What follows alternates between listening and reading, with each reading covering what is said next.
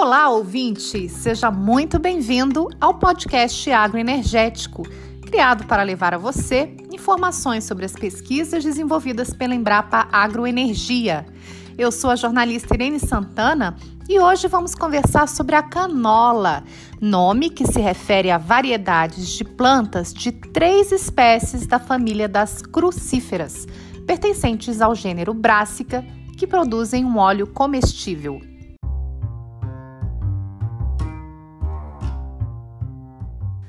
Você sabia que variedades oleaginosas do gênero Brássica são algumas das plantas cultivadas há mais tempo pela humanidade?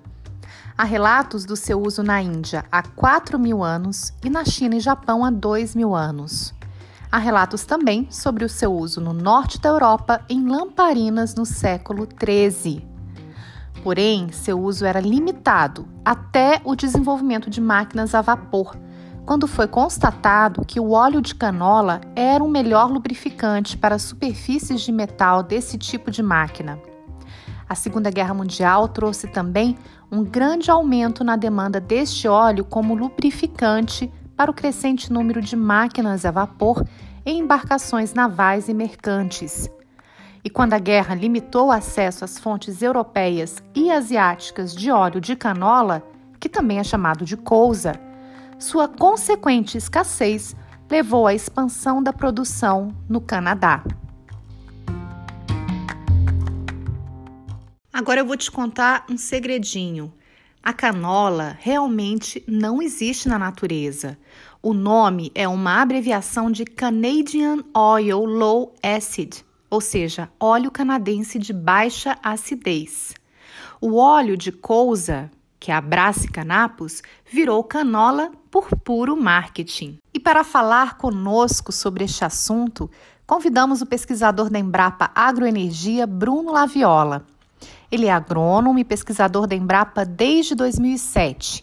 Possui mestrado e doutorado em fitotecnia.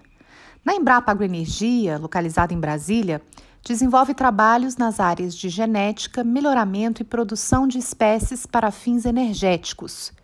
Também é professor na Fundação Getúlio Vargas e Universidade Estadual de Londrina, além de coordenador do projeto de gestão da Rede Brasileira de Tecnologia e Inovação do Biodiesel e representante da Embrapa na Câmara Setorial de Oleaginosas e Biodiesel. Seja muito bem-vindo, Dr. Bruno. Olá, Irene. É uma grande satisfação participar do podcast Agroenergético. Aproveito para cumprimentar também a todos que estão nos ouvindo. Espero trazer informações que sejam úteis ao desenvolvimento da cadeia produtiva da canola no Brasil. Bom, para começar, explica para os nossos ouvintes por que o Brasil deve investir em canola. No Brasil, grande parte da produção do óleo provém de uma única cultura, que é a soja. Por exemplo, hoje mais de 70% do óleo que é utilizado na produção de biodiesel vem da soja. Isto acarreta em riscos pelo setor depender de praticamente uma única oleaginosa. Nesse sentido, torna-se importante diversificar a produção de oleaginosas no Brasil para atender a diferentes mercados, como o de biocombustíveis, é, como biodiesel, diesel verde e bioquerosene, e também para os outros usos, como alimentares e industriais. A canola é uma das espécies anuais que apresenta grande potencial para diversificar a escala de produção de óleo no Brasil, atendendo a esses diferentes mercados. E quais são as características diferenciais do óleo da canola? A canola é a terceira oleaginosa no mundo em produção de óleo, ficando atrás apenas da palma de óleo, que é conhecido como o dendê, e da soja. No Brasil, vem sendo plantada anualmente uma área de cerca de 40 mil hectares de canola, concentrado principalmente na região sul. Porém, o potencial de expansão dessa oleaginosa é muito grande. Estima que existam no Brasil mais de 8 milhões de hectares que podem ser cultivados com a canola. É uma espécie anual e de ciclo curto, que varia entre 90 a 120 dias, do plantio à colheita. É uma opção interessante para ser usada como safrinha das culturas da soja e do milho. A produtividade de óleo esperada varia entre 800 a 1.500 quilos de óleo por hectare em plantios mais tecnificados e com uso de irrigação. Estes resultados são bastante relevantes, tendo em vista que a média nacional de produtividade da canola está em torno de 1.400 kg por hectare uh, de grãos.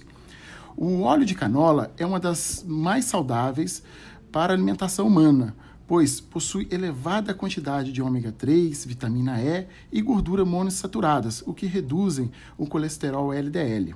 O mercado no Brasil é bem estabelecido, existe uma demanda até maior do que o consumo, e o preço de grãos se assemelha ao preço da soja. O farelo resultante da extração do óleo é rico em proteína, tem, tem em torno de cerca de 35% de proteína bruta, e não apresenta oxidez, sendo um suplemento proteico interessante para a nutrição de bovinos, suínos, aves e peixes. E a canola é uma espécie desenvolvida em qual país? Ela já pode ser cultivada em diferentes biomas brasileiros? A canola é uma variedade cousa que foi desenvolvida na década de 70 no Canadá. Pesquisadores canadenses identificaram genótipos de cousa com baixa concentração de ácido terúcico e glucosinolato, que são substâncias tóxicas à saúde humana. Para incentivar o consumo, chamaram a nova variedade de canola, que é uma abreviação de Canadian Oil Low Acid. No Brasil, a canola já vem sendo cultivada na região sul do Brasil há alguns anos.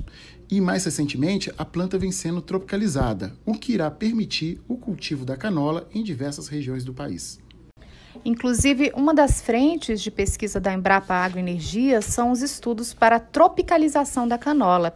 Isso porque a produção nacional não atende ainda o mercado alimentício, a demanda maior, né? E o mercado de biocombustíveis, ou seja, a gente ainda precisa importar este insumo. Neste caso, doutor Bruno, qual seria a estratégia ideal? A tropicalização da canola irá permitir o plantio dessa oleaginosa em diversas regiões do Brasil, o que iria refletir no aumento da escala de produção de canola no país para atender às demandas de óleo dos mercados alimentício, de biocombustíveis e outros usos industriais. Com o aumento da escala, o país passaria de importador para exportador de grãos, óleo, farelo e bioprodutos de canola, o que seria importante economicamente para o Brasil. E as pesquisas têm buscado tropicalizar a canola como opção de cultivo safrinha da soja e do milho.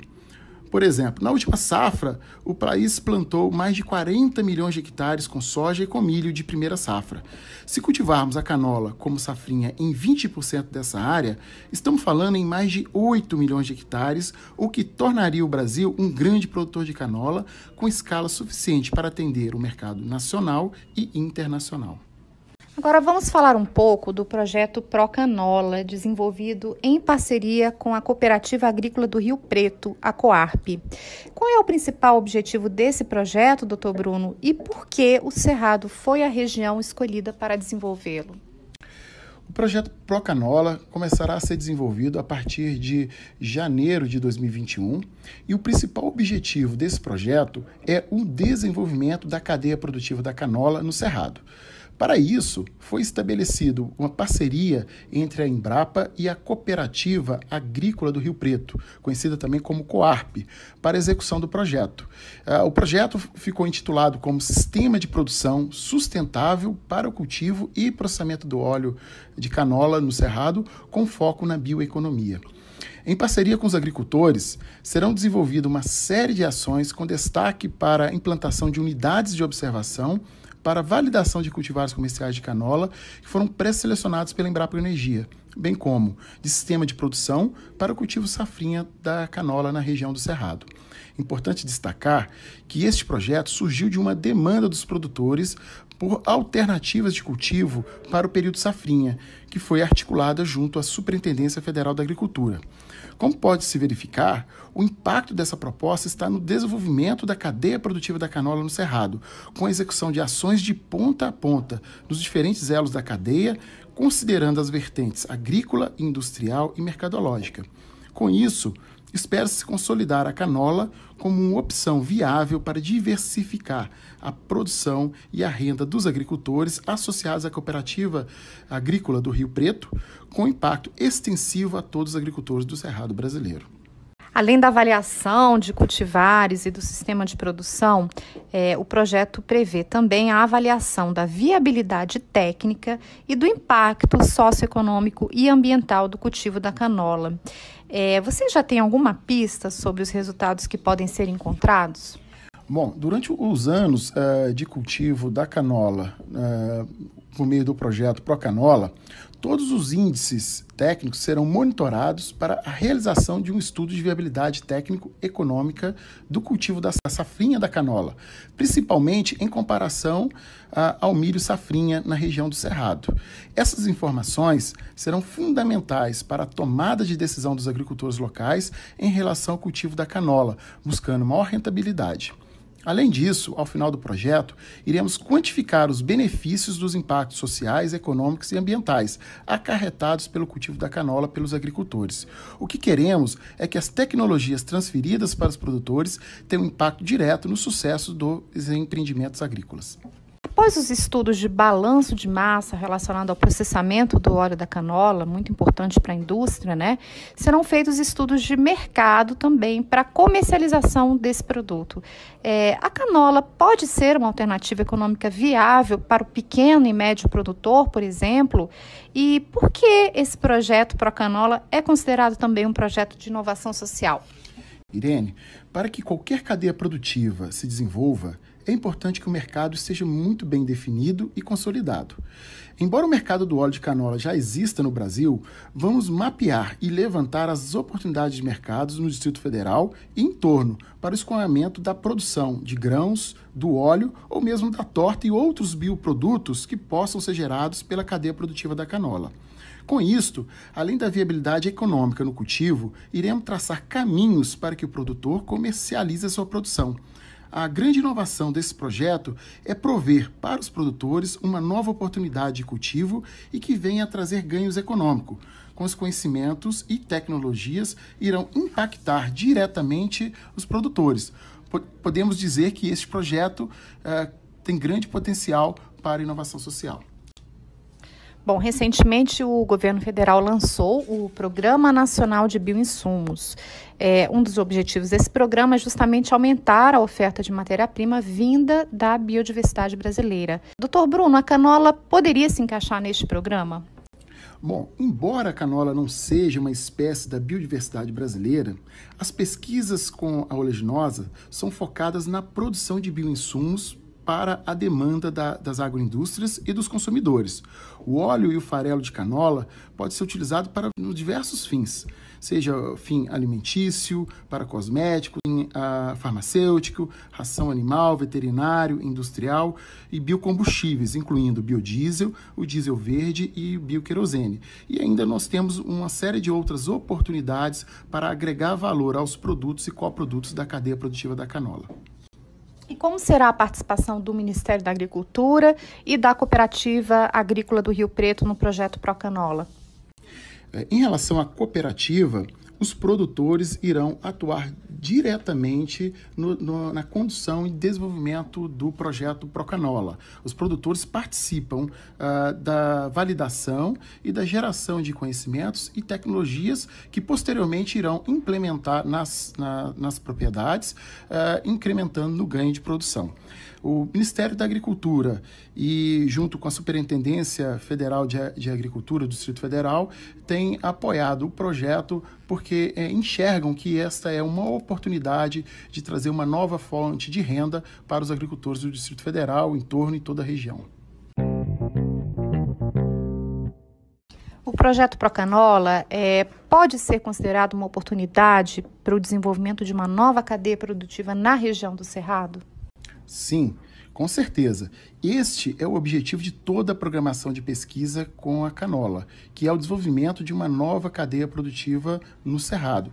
Queremos, em breve, disponibilizar para os produtores uma oportunidade de inovar os seus cultivos e trazer aí uma rentabilidade maior na geração de renda nas propriedades rurais.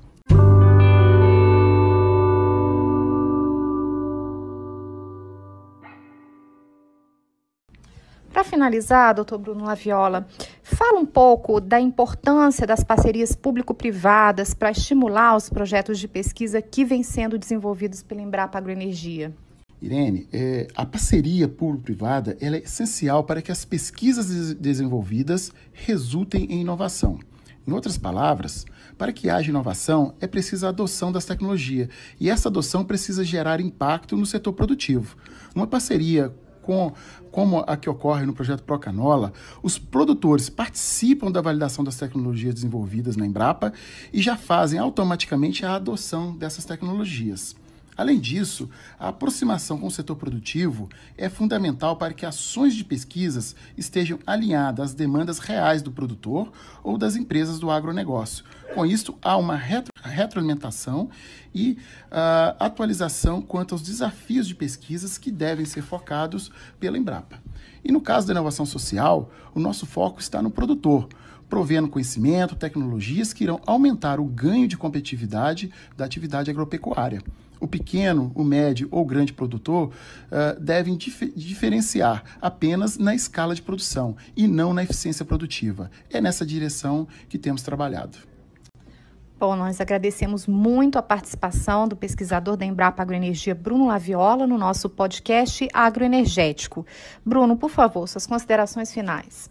Irene, em primeiro lugar, gostaria de mais uma vez agradecer a oportunidade de participar do podcast Agroenergético. Para mim, foi um grande prazer trazer para os ouvintes um pouco dos conhecimentos e tecnologias que vêm sendo desenvolvidas pela Embrapa para tropicalizar a canola. Além disso, gostaria de dizer a todos que têm interesse em parcerias para o desenvolvimento da canola que juntos poderemos avançar mais rápido e com maior eficiência para tornar a canola uma grande cultura no, no Brasil. E a todos que tenham interesse podem entrar em contato conosco, que teremos o maior prazer de atender e buscar as possibilidades de desenvolver essas parcerias. E se você, caro ouvinte, quiser saber mais sobre as parcerias e as pesquisas desenvolvidas pela Embrapa com a canola, é só entrar em contato com o Dr. Bruno Laviola pelo e-mail bruno.laviola@embrapa.br. Eu vou repetir: bruno.laviola@embrapa.br. Também convidamos você a visitar o nosso site www.embrapa.br/agroenergia e as nossas redes sociais no Instagram, Facebook, Twitter e LinkedIn. Espero vocês no nosso próximo podcast. Até lá!